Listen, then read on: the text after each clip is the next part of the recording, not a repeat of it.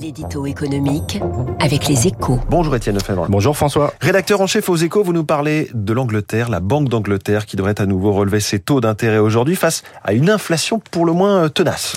Oui, les taux qui sont déjà à 4,5% vont grimper à 4,75 voire 5%, nettement au-dessus de ceux de la zone euro. Alors en cause, une inflation qui ne reflue pas à près de 9% et même qui continue d'augmenter contre toute attente.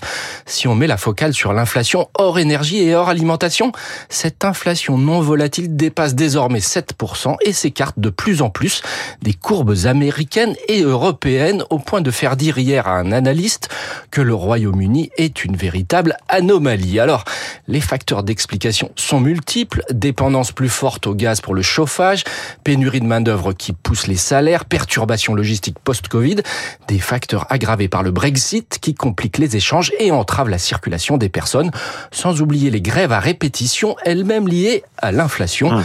La boucle est bouclée. Et le gouvernement britannique se retrouve sous le feu des critiques. Richie Sunak avait en effet promis de diviser l'inflation par deux d'ici à la fin de l'année. C'est très mal engagé, sauf à passer par la case récession dont on est très proche. Les Britanniques sont furieux des hausses de prix, 18% pour l'alimentaire, sachant qu'outre-Manche, le gouvernement n'a pas multiplié les chèques autant qu'en France. Mmh.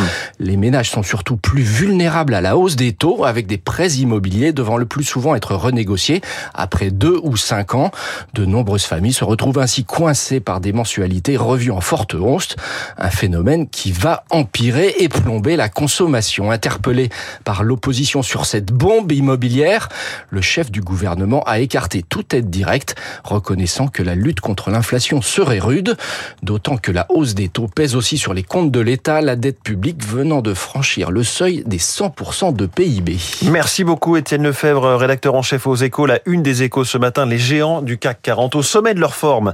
Il est 7h12, au sommet de sa forme, particulièrement tout le secteur de l'aérien, avec un salon du Bourget euh, qui enchaîne les commandes et qui voit l'avenir en, en, rose. Anne Rigaille, directrice générale d'Air France, est la star de l'écho.